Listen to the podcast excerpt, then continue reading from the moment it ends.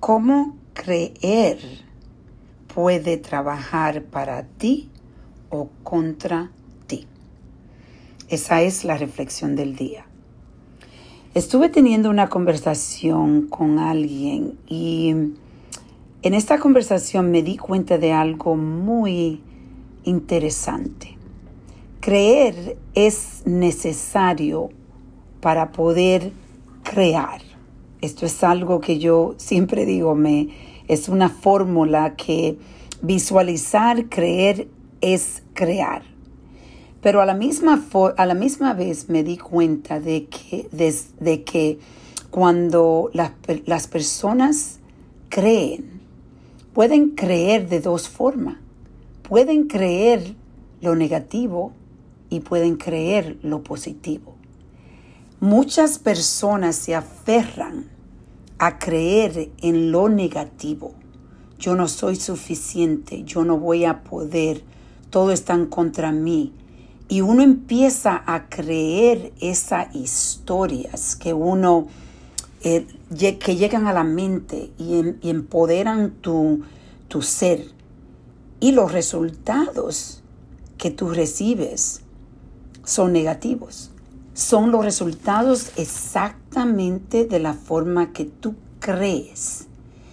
Esa palabra creer es una palabra extremadamente valiosa porque cuando tú tienes fe, cuando tú crees, tú empiezas a crear.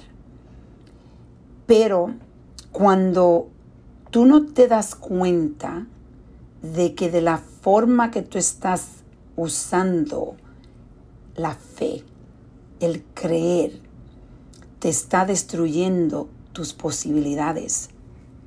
Ahí es donde hay que empezar a reflexionar, a reconectar con tu ser.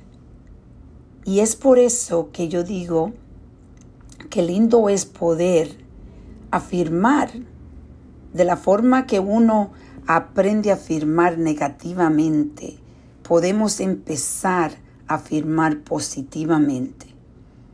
Y tú puedes de la misma forma empezar a reestructurar, a reescribir tu vida con positividad, con afirmaciones de creer de que tú eres inteligente, de que tú eres poderosa o poderoso, de que sí tú puedes, de que tú puedes lograr todo lo que te viene a tu mente, de que tú tienes eh, libertad financiera, de que tú tienes eh, un cuerpo que es tu templo.